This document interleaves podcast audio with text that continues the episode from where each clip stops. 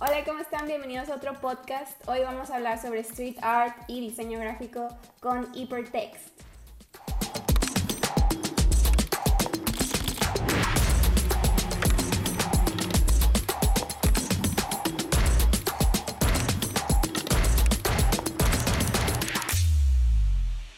Y luego hay una musiquita intro.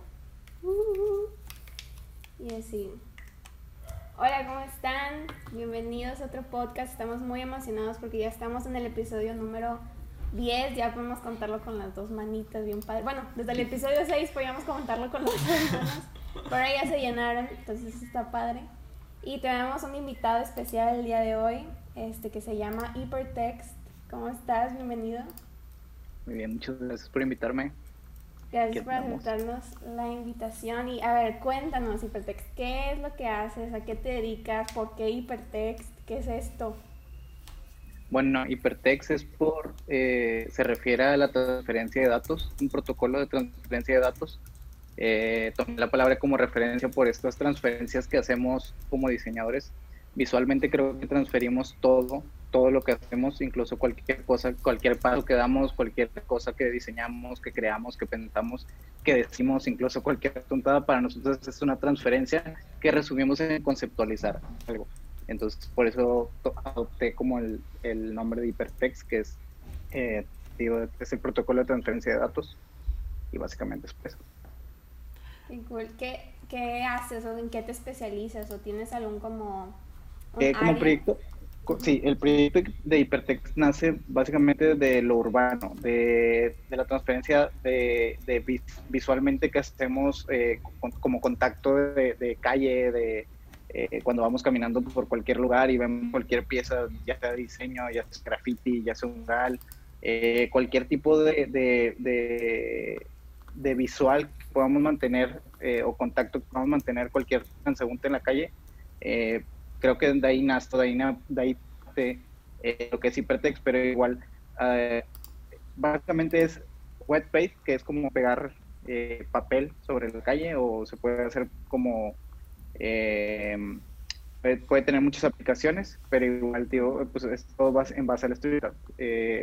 parte de ahí, como diseñador, obviamente, pues siempre estuve como haciendo pósters y esas cosas, y de ahí lo llevamos como a la calle siempre, pues, desde antes, yo traje como una escuela ya de, de hacer cosas en la calle, es de unas maneras muy ilícitas, pero creo que se siente, se siente de una manera diferente a lo que es como solamente plasmar algo. Yo lo veo como básicamente eso, transferir a alguien, a cualquier persona que no conozcas, a cualquier extraño.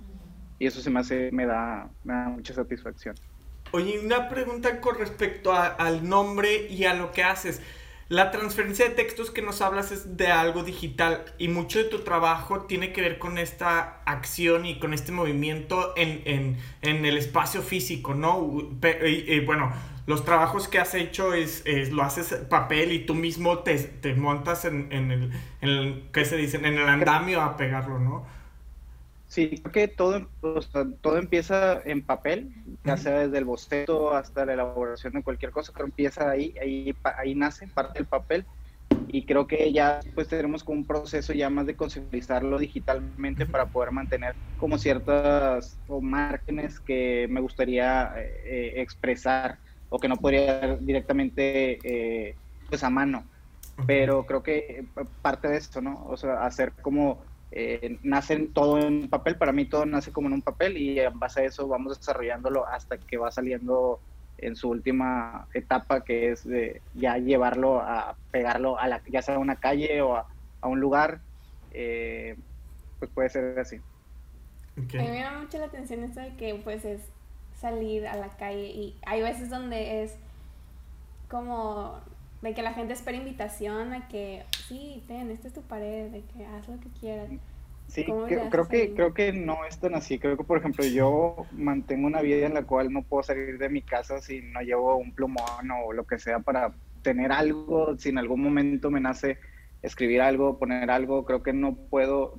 Ya es como una adicción. Ya no puedes vivir sin eso. Ya no lo puedes traer ahí. Ya no puedes dejarlo en tu casa. No se te olvida. me pueden olvidar las llaves, pero no se me puede olvidar, sí, no se me puede olvidar un plumón, no se me puede olvidar una lata. Sí. eso sí no se me puede olvidar. Obviamente todos los tags son legales, todos. este... Claro, claro, claro. Hay, hay, hay, un, algo bien interesante sobre tu historia que, que, que, nos gustaría saber cómo has llegado a... Porque eres un muy buen diseñador y aparte claramente hay una expresión más allá de, de, o sea, no nada más es la expresión gráfica, sino traes una conceptualización detrás. Que esto se debe a, a lo que estudiaste, ¿no? Porque tu, tu primera, eh, tu carrera no fue diseño, aunque es tu profesión, no, es tu carrera, ¿no? Sí, sí, sí. Este, tu carrera fue psicología, ¿no? Sí, sí, sí. Y creo que básicamente eh, yo ya tenía esos skills. Yo lo que quería era como aprender de mí mismo para poder después aprender de mí, que fue como todo un camino de, básicamente fue, fue algo exploratorio y en base a eso creo que pude pues ir yo mismo ya ir diseñando como ese proceso de, de, cambio a, diseño. Y, y, no fue un proceso muy, muy, muy complejo, porque realmente sí fue fue como algo que, que, utilizo todavía, o sea, no lo he dejado de utilizar, siempre lo estoy utilizando, lo utilizas con tus clientes, lo utilizas en, en la calle, mides las cosas, eh, estás calculando siempre como de, de una manera eh, que no lo he dejado de utilizar, simplemente ha, ha, ha, sido parte de mi proceso y creo que yo creo que nunca me hubiera animado a hacer esas cosas si no, si no hubiera tenido la oportunidad de, de vivir cosas eh, en la calle, de, de, de expresarme en la calle, de, que mis amigos notaran que, podía, que, tenía como un potencial para, más allá de eso, llevarlo a, otras cosas, ¿no? Y fue como experimentando. Realmente todos mis proyectos han sido como súper experimentales, siempre experimentar, experimentar, experimentar.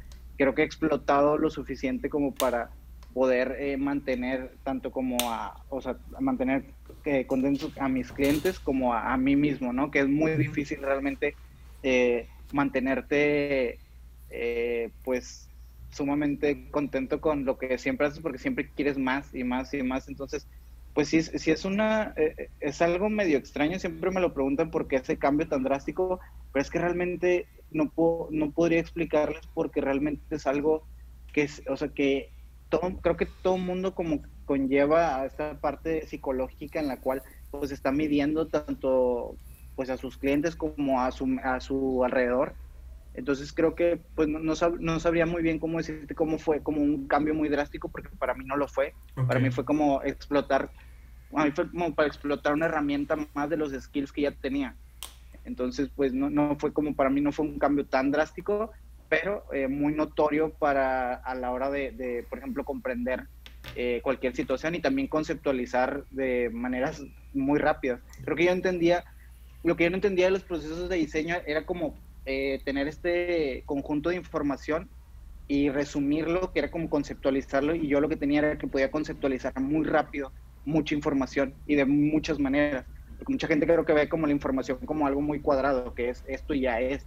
No, puedes conceptualizar, la conceptualización puedes doblar esa información muchas veces, hacerla chiquita, grande, de todos los tamaños y creo que esa es la parte importante en la cual pues me siento orgulloso, ¿no? De, de, poder conceptualizar estas maneras gracias a estos skills que, que obtuve a, raíz de, de, la psicología. ¿Y notas algún cambio entre, entre, porque notoriamente sabes, o sea, y entiendes como la parte humana, este, y, y, la tendencia desde los, desde los inicios, mediados de los noventas es diseño humano, ¿no? Y, eh, ¿Crees que hay una, un, o sea, notas una diferencia entre un diseñador que tiene esta empatía y, o que siquiera tiene un estudio en, en psicología y uno que no? O sea, ¿sí crees que hay una diferencia entre tus proyectos?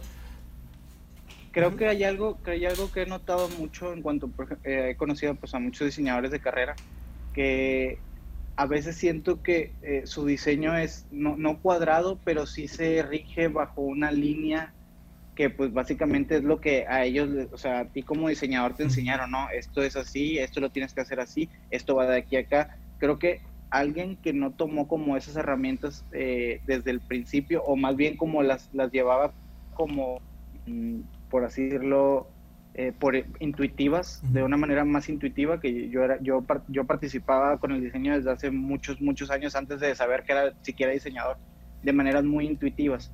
Entonces, creo que, creo que es eso, o sea, un, diseñador que no, que no lleva una carrera de diseño en sí, eh, creo que entiende de manera muy intuitiva eh, procesos de composición, procesos de, de, ese tipo de cosas que a lo mejor un diseñador de carrera eh, ya tiene como muy, muy cuadradas, de que este es de aquí, este es de aquí acá, desde el punto A al punto B, y un diseñador que no, no lleva como esos lineamientos, se sale, empieza a experimentar, hace como otro tipo. Creo que es lo único que yo podría notar dentro de un, diseñador que sí, que, que estudió la carrera de diseño gráfico.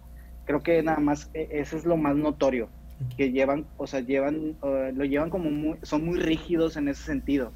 Y una persona que no, no es tan rígida, o sea, puede, puede ser más flexible con ciertos eh, lineamientos del diseño que a su vez también dan eh, cosas muy chidas. No sé, a, veces que sí he llegado a pensar de que a lo mejor no, no estoy haciéndolo de la manera correcta que un diseñador haría, pero al final de cuentas creo que ese es el, o sea, para mí ese es el punto. Yo, yo creo que yo no construyo cosas, sino las destruyo para poder construir algo más, o sea, para construir algo ya sea diferente, pero realmente mi, mi, mi, mi motivación no es como el crear, sino destruir algo para poder volver a hacer esa, eso que quiero hacer o no, no sé, no sé Sí, y está como muy y está como muy psicólogo, ¿no? Este, vamos a destruir para, para construir algo nuevo. Está chido porque al menos en mi experiencia, no sé tú, aquí que si estudiamos diseños, sí, sí, a veces sí siento esas limitantes que comentas, ¿no? Que que es de que siempre el proceso tiene que ser el mismo porque es el proceso que me enseñaron en la escuela, inclusive este, desde dónde has trabajado, desde dónde te han dado estos, estos lineamientos, siempre hay como, como estas reglas. Y eso sí, ah, o sea, también es como un tema de autoestima, ¿no? Mío, que no me permito esa exploración, ¿no? Sí, no, pero yo creo que también eh, a, lo que, a lo que venía la pregunta de, cómo fue esta, este cambio al diseño, creo que también eh, era como mucha la inquietud. Yo siempre se lo, ah, siempre se lo adjudiqué a algo que yo le llamaba ansiedad estética. Sentía que había espacios, incluso cuando estaba en la calle, eh, sentía que había espacios que les faltaba algo para poder que estuvieran simétricos o para poder que esa composición estuviera completa. Siempre quise como, siempre quise explorar eso y nunca dejarlos como pelones o vacíos. Yo los decía paredes encueradas yo les decía, las, hay, una pared encuadrada, entonces necesitaba realmente como componer algo sobre eso para poder que yo estar tranquilo. Eh, no sé si es como, pero yo, yo, yo se lo adjudico a, esa ansiedad, así le digo yo, ansiedad estética, oh. de, de, componer. Está bien chido Componer ah, algo. Justo también, en, bueno, me ha tocado colaborar contigo y ha sido súper enriquecedor como el trabajo y el trato diferente a que si colaboras con diseñadores gráficos que han estado como, no sé, mis compañeros, ¿no? De clase.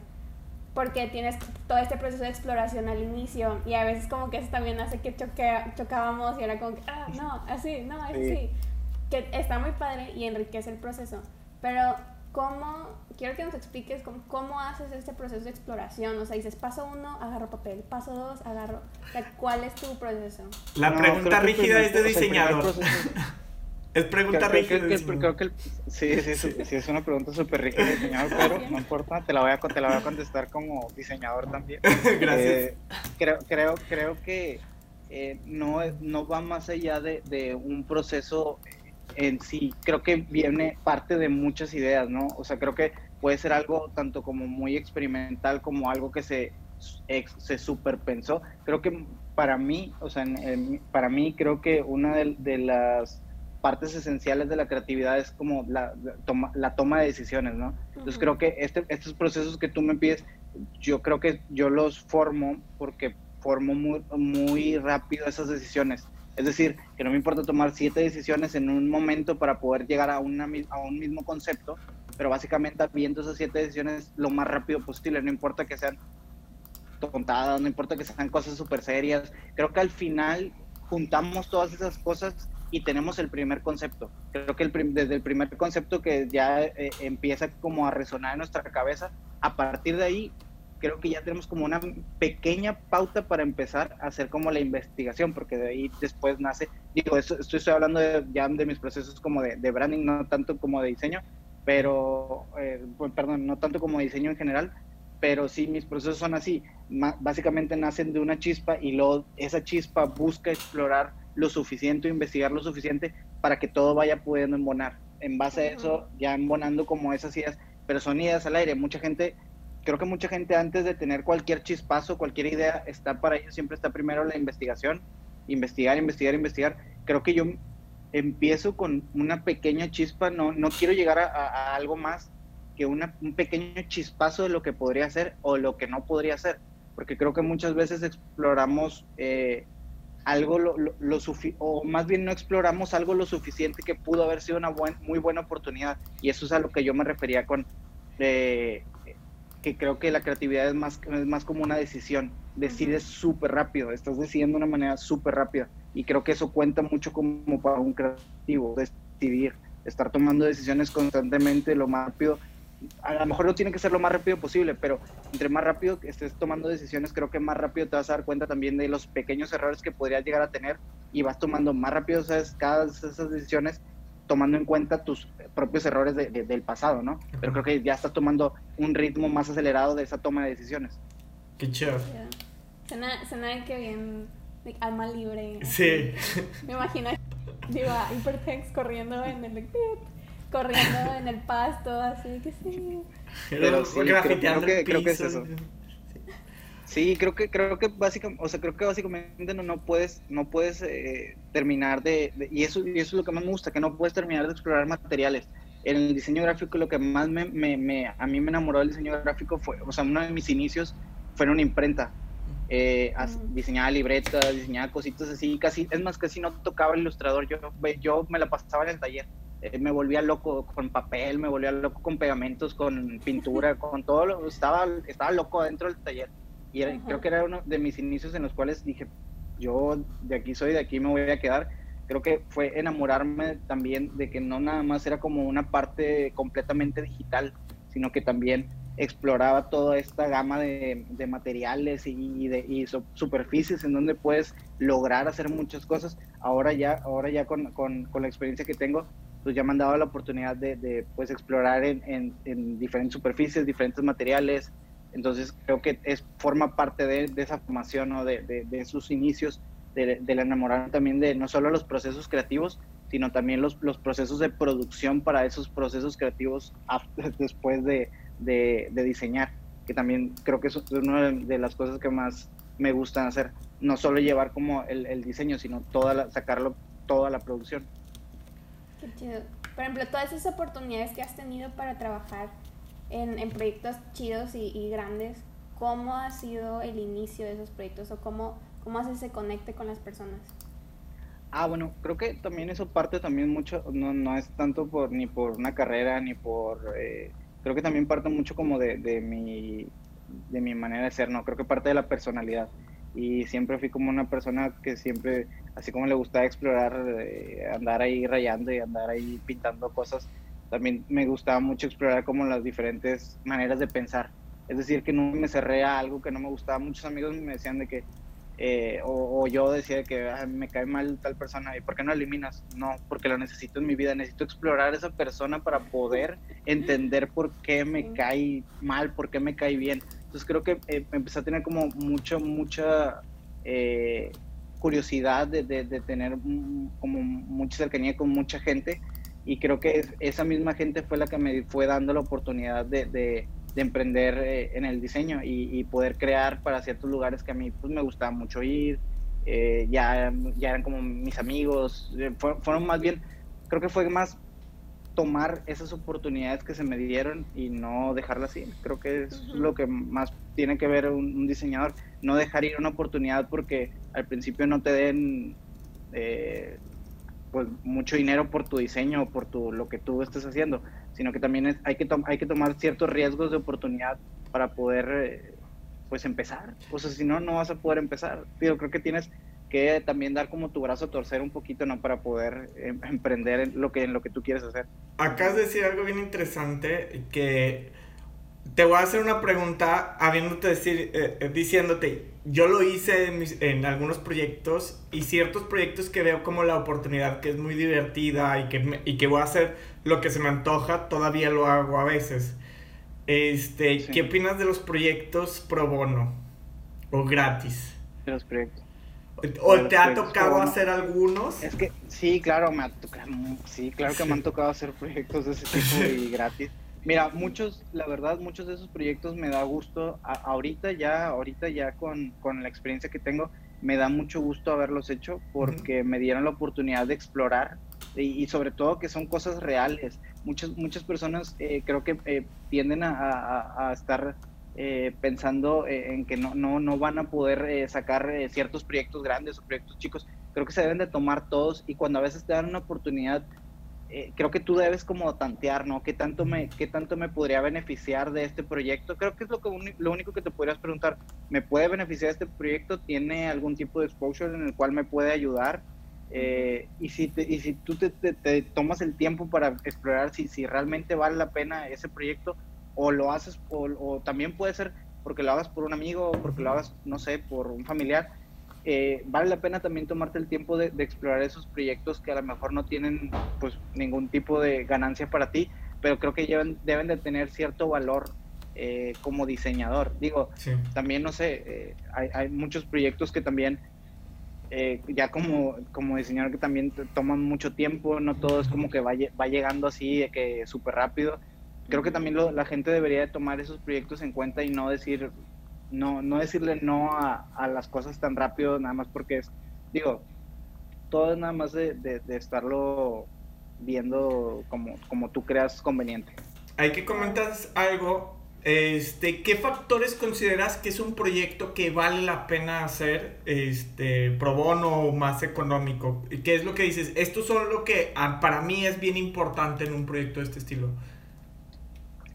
Bueno, creo que hay proyectos que pueden llegar a interesarme, o sea, por lo personal a mí, eh, cuando son proyectos, por ejemplo, de cosas que a mí me gustan, por ejemplo, de música o algún, proyecto de para algún branding para algún eh, amigo pintor o ese tipo de, proyectos creo que nunca me, nunca me duelen cuando no son como remunerados o, si, o muchas veces sí, muchas veces no, pero ese tipo de proyectos no me duelen porque son cosas que a mí me gustan. Bueno, hay cosas que, como te digo, si a mí algo me llama la atención, eh, hasta te apoyo nada más porque a mí me gusta tu proyecto. Si a mí me gusta, no sé, tu banda, te voy a hacer, no sé, el, cover de, de, de, tu, banda, ¿no?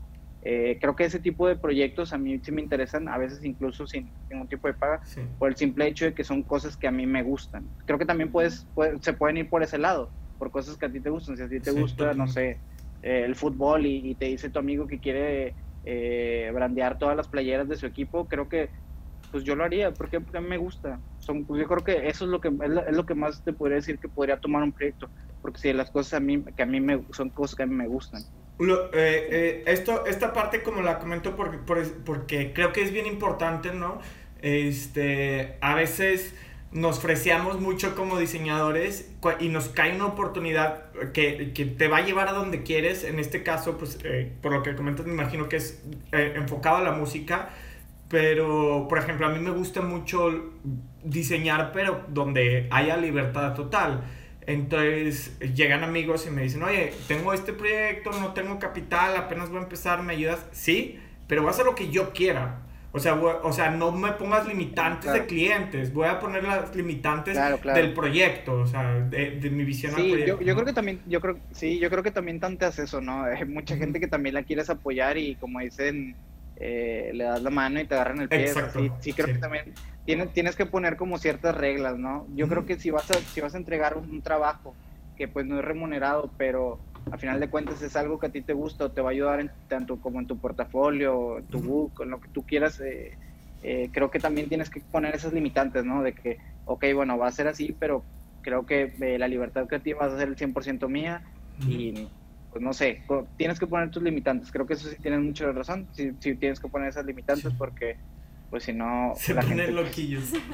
Sí, no, sí, por sí ya, sí, por sí ya el diseño ya es algo que a veces Ah, duele, duele el, pensar que hay gente que no lo toma como una parte fundamental de su vida cotidiana, porque lo es, o sea, es parte fundamental de su vida cotidiana. Eh, o sea, ahora también poniendo, o sea, regalándote cosas y también poniendo tus moños, pues también está Quiero. Ah, perdón, Becky. Déjame hablar a mí ahora, yo también quiero. No, déjame escapar a, a, Hypertext. Oye, Hypertext, cuéntanos sobre uno o dos proyectos favoritos en los que has estado participando? Eh, tuve, tuve unos, unos proyectos, unos pósters hace unos años que me, me gusta, fue, yo creo que fue a mis inicios y estaba súper chiquito, tenía como 15 años. Eh, hacía, yo intervenía pósters, o sea, intervenía como ciertas imágenes de ese proyecto cuando tenía 15 años, intervenía imágenes que encontraba en internet y me acuerdo que lo hacía en programas que ni siquiera eran Photoshop. Me acuerdo que empecé con un programa que se llamaba Photoscape y ahí como editaba ahí mis cosas y luego no sé cómo lo hacía para poder sacar los formatos. Muchas veces no sabía ni siquiera cómo quitarle lo pixelado o ver cómo, no sabía ni siquiera cómo se elegía una calidad, pero a veces la calidad de, de, de, la impresión que, que, que, yo sacaba, muchas veces pintaba sobre ese papel y luego lo iba a pegar. Creo que eso fue de mis proyectos más enriquecedores como diseñador, o sea, como diseñador, y digo que fue hace muchísimos años, porque me abrieron como, como abrieron como esa, esa, esa pauta de, de, pensar que el, que el, diseño no solamente era algo que, que, que no sé, yo en mi, en mi, mente cuando estaba chiquito, pues, yo el diseño ni siquiera era algo que notaba, solamente era algo que, que, que, pues no sé, ni siquiera tenía noción de ello. Pero básicamente ese, tipo, ese proyecto para mí, que duró muchos años, eh, pegaba esta, es como unos pedazos de, de, de, un cartoncito de leche en formatos muy grandes, a veces eran formatos de 4, 5, 10, bueno, no, eran de 4, 5 y 7 metros. Para un niño de, para un niño de 15 años subirse con un bote y armar, porque básicamente armaba por rompecabezas, porque todo lo hacía como en tabloides, entonces todo lo armaba como si fueran rompecabezas y ahí me veías ahí poniéndome parte 1, parte 2, y eran como mil partes entonces, básicamente, tener como la noción de cómo distribuir eh, una imagen, eh, una composición, y no solo una composición dada en el diseño, sino también en, el exterior. Creo que fue de los proyectos más enriquecedores que, me ha tocado. También, no sé, otros de los proyectos que también me ha gustado mucho y que siempre me han gustado mucho son los, los proyectos de los clubes como Astro, French Fried, eh, ahora Meteoro, eh, antes con la discoteca de, en Topaz Deluxe. Eh, todo ese, ese, tipo de proyectos para mí también han sido muy enriquecedores porque como te decía, por ejemplo, a mí soy una persona que siempre se ha rodeado de, muchos músicos y de, inclusive de, toda la escena musical. Eh, ese tipo de proyectos me han enriquecido y creo que me han dado hasta una expertise en el branding de, tanto de clubes como de restaurantes, bares y ese tipo de cosas. Creo que creo que ha sido muy enriquecedor para mí ese tipo de proyectos. En general los junto porque pues básicamente van para lo mismo, ¿no? Para un club, para un lugar donde vas y bailas y te diviertes con tus amigos. Creo que son dos de los proyectos que más me llaman la atención. Por ejemplo, en ese proyecto, eh, a mí me llama mucho la atención el diseño de espacios que son exclusivamente como lugares donde vas a hacer todo menos apreciar las paredes, ¿no? O sea, es es un lugar donde quieres distraerte, quieres platicar o bailar o lo que sea que hagas ahí. y ¿cómo le haces ahí? O sea, ¿cuál es tu acercamiento a ese tipo de diseño? Es que creo que mi acercamiento no es no está para, o sea, creo que el acercamiento a ese tipo de lugares no es para que la gente vaya, o sea, sí vaya y aprecie las paredes, pero creo que una de mis de mis mayores metas en ese tipo de lugares no es que la gente vaya y aprecie la pared, es que la gente vaya y se tome fotos con esa pared, con esa instalación, con ese neón, con ese, lo que sea que haya puesto ahí, básicamente es, es, eso. O sea, yo creo que lo puedo, puedo medir el éxito de, un diseño de, en interior, de este tipo de diseño, en cuanto, yo siempre lo he medido en cuanto a la gente que se toma fotos con ellos. siempre es como, hay, hay, demasiadas personas que he visto fotos de que con, no sé, con una pared en, en, en algún lugar, cierto espacio, digo, eso es mío, eso es mío, eso es mío. Entonces creo que lo mido básicamente así, creo lo, lo mido en, el éxito que tiene la gente tomándose fotos en esas paredes. Este, no sé, en el último lugar en este de, de Meteoro, tomándose fotos de que en la, en la, en la entrada o ahí en, las, en las paredes amarillas, todo ese tipo de, de, de, intervenciones en cuanto a un branding de un lugar, creo que se me hace muy interesante. O sea, por eso que, que decías que la gente no va como a apreciar tanto, eh, va más a divertirse y a relajarse, sí, pero entra mucho como este, este, algo que yo le llamo como, como, como esta interacción social fuera del lugar pero digitalmente, es decir, tomarse fotos, el, stories, todo lo que tú quieras, eh, pero va, va, encaminado a esto, creo que va, va, va encaminado para estas personas y, y creo que las, las, disfrutan, disfrutan sus spots, neta que disfrutan un buen sus spots. Y eso, eso, también es algo que me da mucho, mucha satisfacción de, de, de, ese tipo de diseño, que así como tú dices, vas a relajarte y vas a hacer esto, pero pues al mismo tiempo también vas a, vas a tomarte la foto ahí, ¿no? Vas a, vas a tener ese recuerdo. Y para mí es algo muy, chido todo ese tipo de cosas. Ah, ahorita que comentaste que, que, te gusta eso, digo, primero, vamos a hablar de Meteoro, creo que es un proyecto que, que resolviste muy interesantemente. Este, y no solo eso, ahí hay, tienes fotos de ti parado en, en el andamio, tú poniendo los pósters, tú haciéndolo para que quede a tu forma, ah, ¿no? sí, Sí, sí, sí. Otra de las cosas también es que, por ejemplo, muchas de las instalaciones que he hecho para ciertos lugares, también me he tomado como no solo el tiempo de, de, diseñarlo, sino también de, de instalarlo. Porque también creo que parte, o sea, parte de esto, ¿no? O sea, a mí también me gustaba pintar en la calle, me gustaba pegar cosas en la calle. Creo que es algo que puedo hacer y a veces me doy mi tiempo y, lo, pues sí, también lo puedo, lo puedo lograr así de esa manera. Digo, también se podría instalarlo a otras personas, pero me gusta, ¿no? Como que me da esa satisfacción de andarme subiendo ya los andamios, de andar ahí pintando. Sí, como que se me hace muy interesante. Creo que no lo, no lo cambiaría. O sea, no, no me gustaría que alguien más agarrara de que, bueno, este es el diseño, bueno, ve y ponlo. No, me gusta hacerlo yo. Y qué tú, estás, tú estás en todo el proceso, de que desde conceptualización... Mm. Desde la conceptualización a todo, todo, todo, todo, todo el proceso sí me, o sea, sí, sí hay como ciertos puntos en los cuales eh, colaboro con muchas personas, siempre he colaborado con muchas personas, con muchos amigos míos pintores, con muchos amigos grafiteros, diseñadores, eh, he colaborado con muchas personas. Básicamente los procesos ya de, de, producción muchas veces son todos yo. Y antes digo, también trabajaba en imprenta, también incluso hasta cortar tarjetas, eh, hacer cualquier tipo de, todo ese tipo de acabados también los hacía yo. También me, me, gustaba mucho hacerlo. Creo que es algo muy divertido trabajar con las manos y es algo que creo que se, se, ha olvidado un poco el diseño.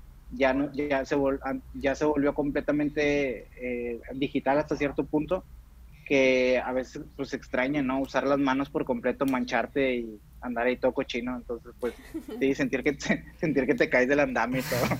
Entonces creo que sí. Y creo que genera un valor agregado como diseñador, ¿no? Llegar y decir, oye, es que yo te lo diseñé y yo te lo voy a montar porque yo sé cómo debe de verse para generar esta experiencia que estás buscando. Eh, por ejemplo, aquí en, en Meteoro es es bien interesante porque está trippy, ¿no? Está como muy, muy trippy la comida. Bueno, es una pizzería, este, y creo que la comida está, pues se ve golosilla, ¿no? Este, ¿cómo, ¿cómo llegaste a esta, a esta, a esta fusión de esta, de esta, de esta carita feliz y aparte las instalaciones que pusiste afuera y aparte, o sea, no solamente fue en el exterior, también en el interior, todo te lo aventaste tú. sí, sí, sí. Este, eh, ¿Cómo fue este proceso? creo que creo que fue un proceso entre el cliente y yo. Básicamente eh, lo que yo siempre hago es que mi cliente debe de sentir, mi cliente debe de sentir que realmente es, un proyecto del cual eh, no solamente él es su bebé, sino que también lo estoy tomando como si fuera mi bebé. Siempre, siempre para mí cada proyecto es como un bebé para mí. Entonces yo siempre trato de que mi cliente esté completamente eh, pensando que pues yo también, o sea, estoy, soy también un papá, no, ese, ese también, soy, soy el papá de, de, también de su hijo. Entonces siempre quiero, siempre quiero estar como a la par de eso y realmente siempre, siempre me ha dejado, o sea, por ejemplo, este cliente de Mentiro siempre me ha dejado como explorar mucho, experimentar muchas cosas en cuanto a, tanto como interior como a, en diseño y en branding de, de cualquiera de sus negocios. Entonces, creo que fue como un conjunto de, creo que fue como una colaboración entre él y yo. Eh, básicamente, él, él, proponía como, él decía, amarillo, ah, bueno, esto, y yo lo relacionaba con todas las cosas de, ese color, y básicamente fue como un juego, ¿no? Fue como, él decía uno, yo decía, bueno, del uno sale este y este, entonces fue, fue básicamente eso, fue como un juego entre, eh, nos fuimos jugando entre él y yo, básicamente, de, de, que me diera como una idea y yo conceptualizarle todas esas ideas que, era como el proceso que yo les decía al principio. Yo soltaba las siete ideas y en, entre esas siete ideas conceptualizábamos una que fuera como la más firme.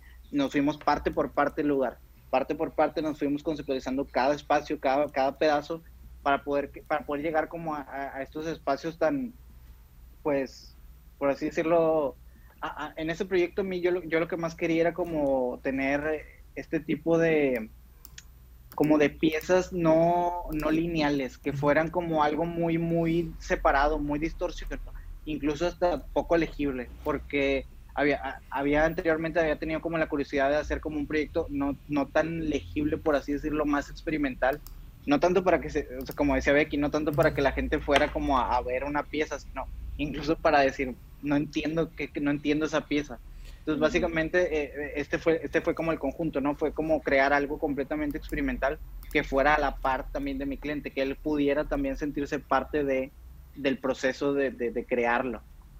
Qué chido. Y eh, bueno, si entran al Instagram y le ponen en, las, en los tagueados, van a ver que un chorro de gente se toma fotos en este muro. Inclusive esta solución llega a ser muy subreal, ¿no? O sea, que dices, oye, no quiero, no quiero algo lineal, quiero algo más más libre, llega a sentirse muy surreal el espacio, ¿no? Este, un espacio, eh, la verdad es que es, muy único y tiene una perspectiva muy chida. Y, y, bueno, no he tenido el placer de conocerlo, pero veo que funciona como por capas, ¿no? Tienes la capa inicial que es una, una plasta amarilla con el logotipo, luego tienes otra que son como estas sonrisas derritiéndose y otra más que son como los pósters, ¿no? Sí, digo, llegamos, llegamos a todos esos conceptos en base también a muchas colaboraciones que hicimos con varios, tanto como pintores como, no, solamente creo que fueron dos pintores y yo como diseñador para poder eh, terminar todas las piezas que había dentro de Meteoro. Eh, después conceptualizamos ya pieza, pieza eh, área por área y todavía es, un, todavía es un lugar que todavía seguimos trabajando constantemente y todavía se va a seguir trabajando, todavía hacen faltan varias piezas que terminar todavía por ahí, pero te digo, lo estamos haciendo a la par también nos tocó que esta inaugura, o sea, la inauguración de este proyecto que traía de Meteoro fuera en febrero de este año. Entonces, el lugar abrió y luego a la semana, a las dos semanas, fue la cuarentena. Entonces, esa cuarentena, esa, cuarentena como que ya nos sirvió a nosotros para seguir explorando y poderle seguirle metiendo más, más cosas al lugar, lo cual hasta nos ayudó porque volvimos a abrir en septiembre, volvieron a abrir en septiembre y el lugar a reventar. De, septiembre acá estuvo a reventar y eso que en cuarentena y todo. Digo, ya ahorita está más tranquilo por, por todo lo que estamos viviendo. este, ya hay como más medidas, pero sí hubo demasiada gente al, al principio cuando se volvió a abrir. Y te digo, pues ha, sido un, han sido procesos muy libres y muy chidos de compartir con mis clientes porque me dan como esa oportunidad, incluso yo también me doy la oportunidad pues de que, de que ellos también exploren como su lado creativo, ¿no? Tú les, o sea, como hasta se sienten más chido, ¿no? De que tú le estás, o sea, te contrataron, te contrataron como diseñador, pero lo estás tomando en cuenta para poder que, para poder que su, diseño básicamente se refleja lo que él quiere. Tú lo estás haciendo, pero eh, ellos los estás haciendo parte de tu equipo, básicamente. Sí. Chicos, denme dos segundos, dos segundos, no, no me tardo, dos segundos, perdón, perdón, perdón, perdón. Está bien, me voy a fumar un cigarro. Dale. Oye, Becky, ¿esto después lo editan o algo así? Sí. Perdón, perdón, perdón. Se va a cortar, se va a cortar. hacemos ese tipo de cortes o de que. donde se me salió ese fil. Antes de volver a continuar, ¿quieres que quitemos eh, tu nombre real o no hay problema? Porque lo decimos Becky y yo eh. en dos ocasiones. No, fue una vez. Pues, ah, lo dijiste tú y luego yo otra. Sí. No, pero Bon sí me pueden decir, porque todos me dicen Bon. A mí me dicen Bon. Gil me conoce, Becky me conoce como Gil porque me conoce el trabajo. Sí, yo te conozco como Bon. toda la gente me conoce como Bon. No, casi no hay personas que me digan Gil. Es muy raro más que la gente del trabajo. Becky. Ok, va, muy bien. Este. A ver si. Continuamos ya.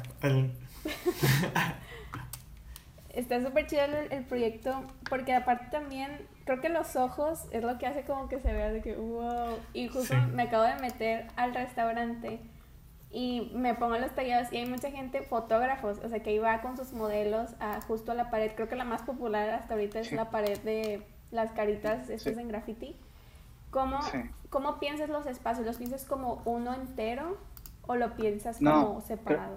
no, creo que más bien, o sea, como te decía, eh, en este caso mi cliente y yo, o sea, hablamos de, hablamos espacio por espacio de, ir viendo cómo detallar los espacios y básicamente cuando antes de, antes de empezar a, detallar el lugar, eh, ya teníamos como toda la identidad, ¿no? Ya teníamos como esta carita, ya teníamos como estas tipografías, ya teníamos todo el concepto, pero eh, fue como meternos espacio por espacio, ver qué ver qué podía funcionar y ver qué no podía funcionar. También creo que algo de algo que me ha dado experiencia también eh, meterme como en este branding de, clubes y, y, bares es que un club realmente nunca deja de funcionar para una misma cosa que quiere decir que va evolucionando conforme va yendo como la gente. Es decir por ejemplo no sé cuando cuando empezó el proyecto de no sé de Astro eh, el proyecto empieza como un proyecto súper tecno empezó súper hiper mega tecno pero creo que fue la evolución eh, y fue como este, o sea, fue como este boom en el que fue como la gente que, que, esperábamos no era la que, la que estaba acudiendo al lugar, entonces va como evolucionando y ahora terminó siendo, o sea, termina siendo como eh, el, el, santo grial del, del reggaetón under aquí en Monterrey. Y, y, creo que es lo mismo que va y es lo mismo que pasa con todos los clubes que he agarrado, llevan como un proceso de evolución, o sea, tú empiezas con una idea pero conforme va pasando, no, no, creo que no es lo mismo como con, no sé, a veces como me ha tocado con algo, cosas más, no sé, ahorita traigo un, branding de, de, de una, eh, se llaman ecofondos de inversión, es una empresa de activos, y, o sea, a lo que voy es que, por ejemplo, este tipo de branding no, no evolucionan de esta manera. Eh, ellos, o sea, ya tienen como una idea y esa idea se va, son rígidas, pero un club no te da, te da para evolucionar mucho ¿Por qué? Porque es la gente la que va tomando como las riendas de, los lugares y tú vas como adaptándote a la gente que está yendo. Entonces, tú vas adaptando cada proceso. Por eso les decía hace, hace rato que, por ejemplo, esto de la pandemia sirvió para explorar y hacer como análisis, análisis más profundos de mercado en cuanto a la gente que iba y cómo íbamos a estar adaptando los espacios. Eh, no sé, ya se me olvidó cuál era la pregunta inicial. no sé, pero estuvo muy padre todo lo que dijiste. se queda.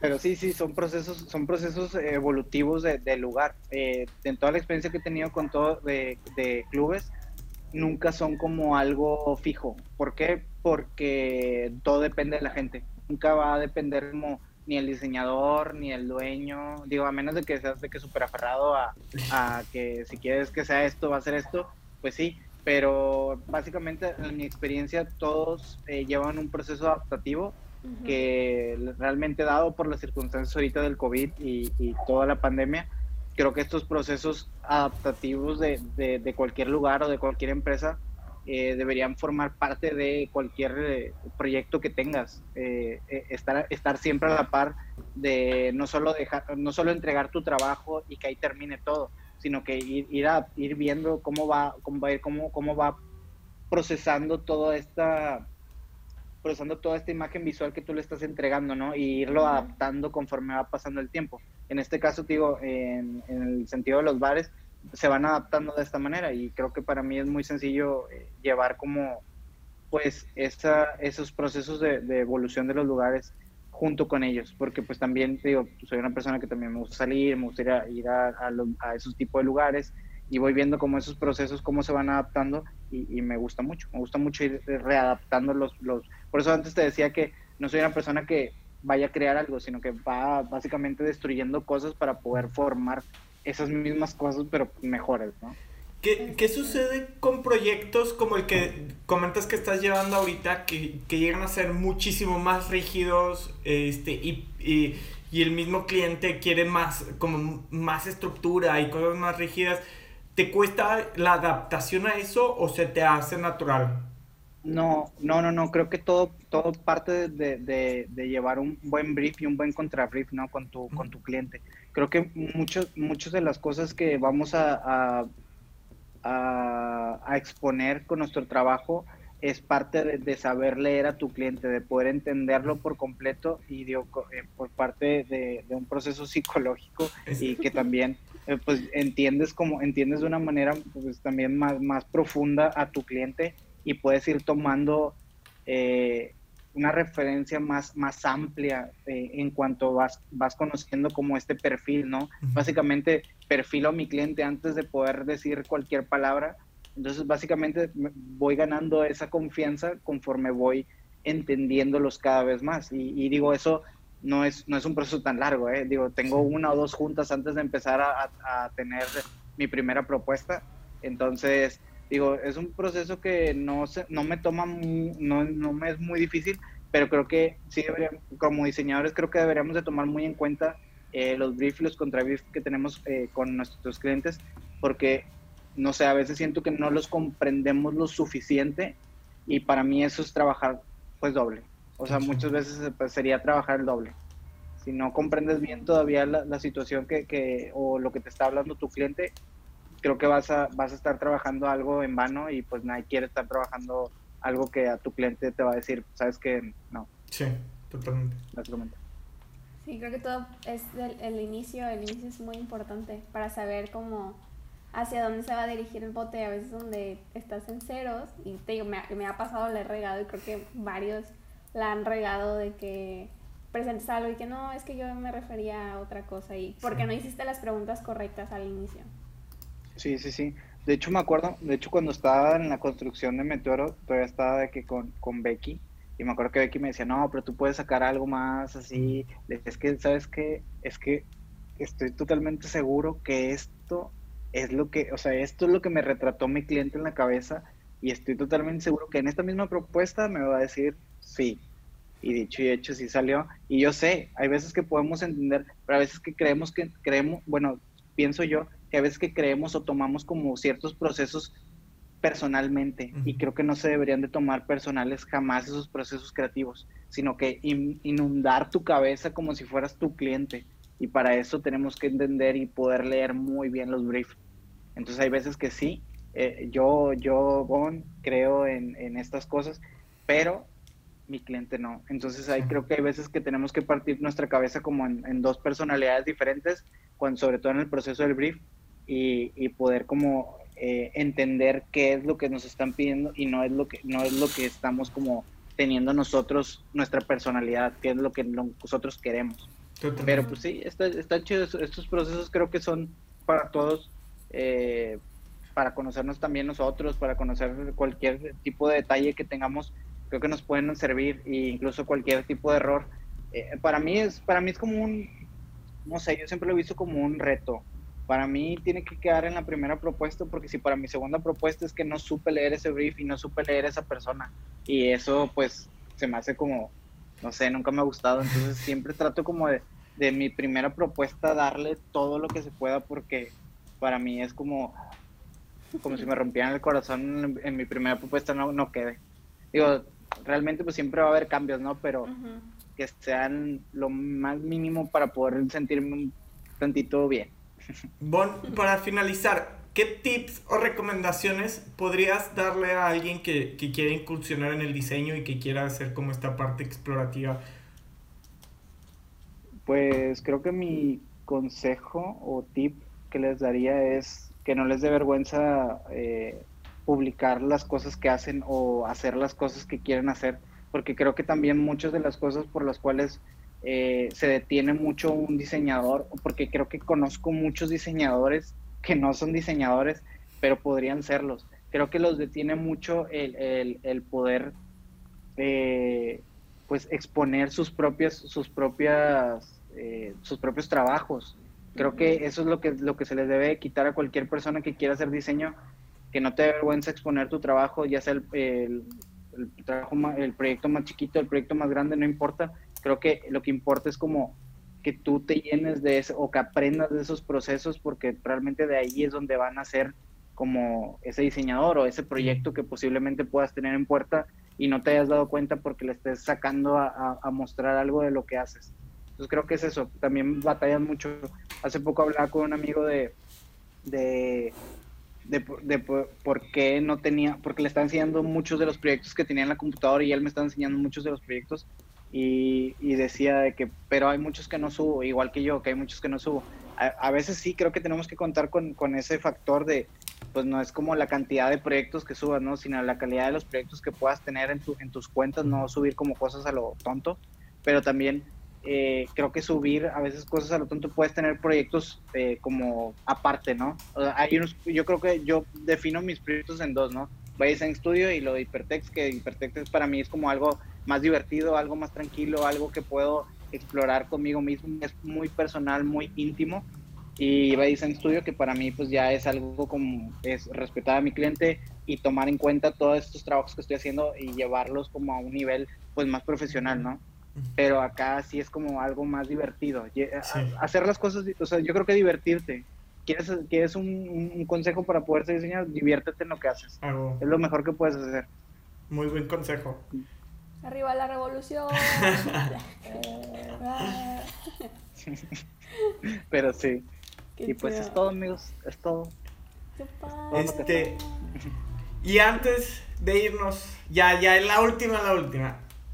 Dos canciones que estés escuchando ahorita o que sean tus favoritas me gustó mucho un grupo que se llama Paradis. Son franceses, me encanta, me encanta Paradis. Eh, ahorita estoy escuchando, siempre, siempre estoy escuchando Frank Ocean, es como lo único que sé de, del amor y así.